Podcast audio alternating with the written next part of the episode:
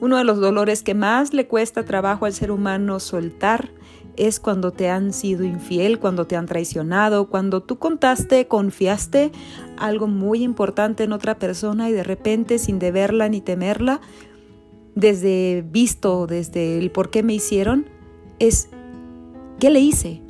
¿Por qué me hizo esto? Yo confié en esta persona, yo le ayudé, es más, yo le di la mano. Confié, ahí estuve.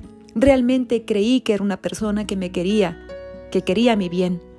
Nunca pensé que esta persona me fuera a traicionar.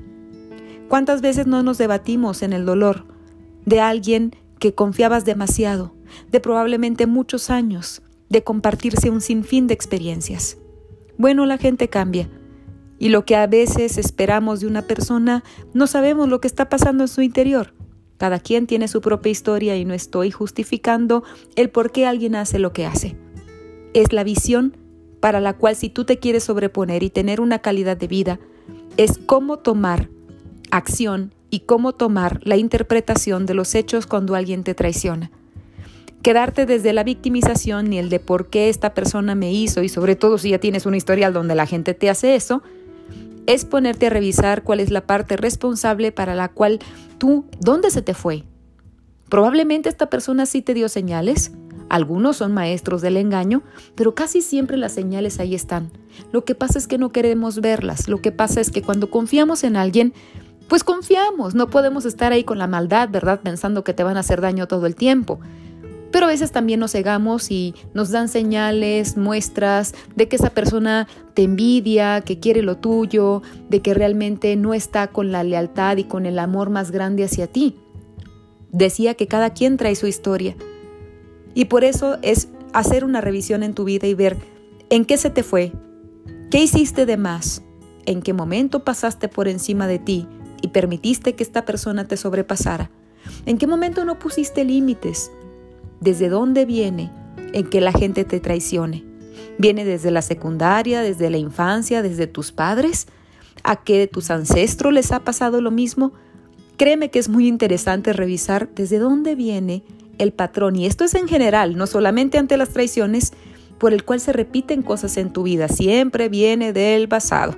Y, e investigarlo es tarea pues de nosotros los profesionales de salud y de tu parte responsable porque se requiere que vayas sin la banderita de víctima. Y no digas, no, es que no puede ser, a mí me hicieron y es que yo nunca hubiera esperado el abrir las puertas de mi casa, de mi corazón. Aún así, la parte en la cual nosotros co-creamos un evento, por más caótico que sea, es una parte muchas veces inconsciente que quieras o no también tienes un enorme porcentaje en la manifestación de eso en tu vida. Y si quieres detenerlo, quieres que esto ya no te pase, tenemos que dejar uno la victimización al lado. Ya no es que la gente te hace pobrecito de ti, pobrecita, sino, a ver, Vamos a aprovechar que te fueron infiel, que te traicionaron, que abusaron de tu confianza para revisar qué parte de ti te haces tú eso a ti.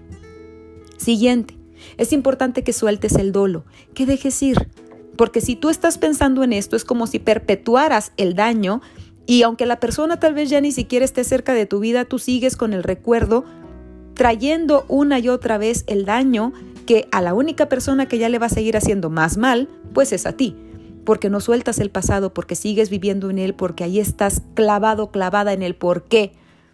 Decimos en psicología siempre que el por qué lleva porquerías. Estás cavando hoyo y para abajo.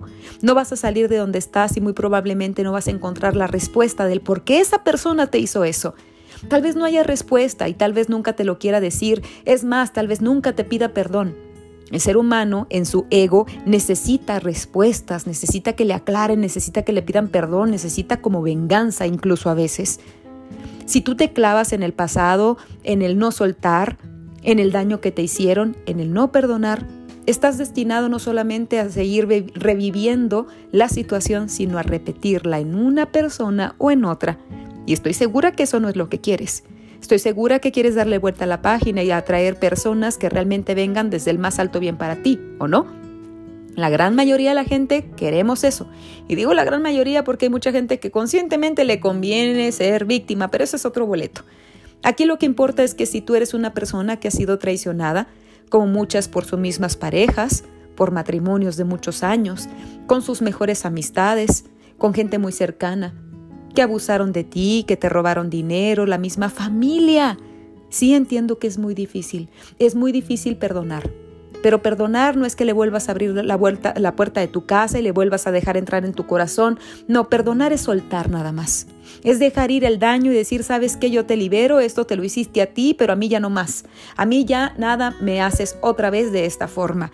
Porque yo me amo, pongo límites, me reviso, veo en qué fallé, cómo le hago y cómo sigo adelante, porque yo decido que no sigas perpetuando el daño con mi memoria en ti.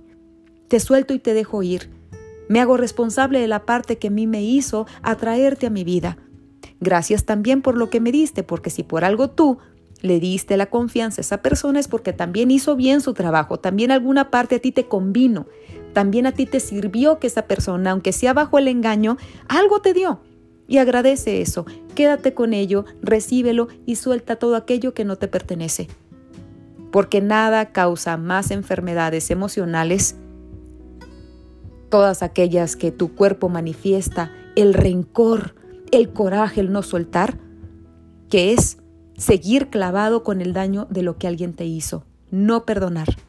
No creo que tú quieras tener un cáncer, no creo que quieras tener un lupus, estarte muriendo con miles de problemas y con un nivel de desconfianza tremendo. No significa que, ah, ya perdoné y a todo mundo le vuelvo a abrir la puerta y entonces yo creo es revisar primero qué te llevó a la atracción de ese patrón en tu vida o ya haya sido la primera vez. Es importante que aproveches la situación para decir, bueno, si yo no tenía realmente que soltar algo doloroso, pues vamos a utilizar esto de esta persona y vamos a decirle, ya basta. Muchas gracias. Y es donde yo te indico que utilices el oponopono, que es esta filosofía hawaiana, que tiene pasos muy sencillos que pueden variarse, pueden cambiarse si gustas, para soltar. Y a mí me encanta, porque es a través de los siguientes pasos. Perdono, te agradezco por lo que hiciste, lo bueno que me dejaste. Perdón, gracias, te amo, o me quedo con el más alto bien y el sentimiento, pero adiós, te suelto, dejo ir. Ya no me engancho al dolo, ya no estoy atrapado en la situación.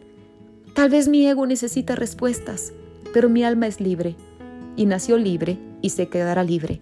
Hagas lo que me hagas, yo mejor resuelvo mi parte responsable y a ti te libero, te dejo ir. Vete por tu camino. Mi ciclo junto contigo terminó.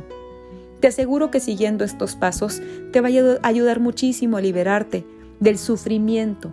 Te va a doler, porque eres humano, tienes tu carnita, tu corazoncito, claro que te va a doler. Oye, pues no es cualquier cosa que alguien en quien confiabas, querías tanto, te hiciera algo así.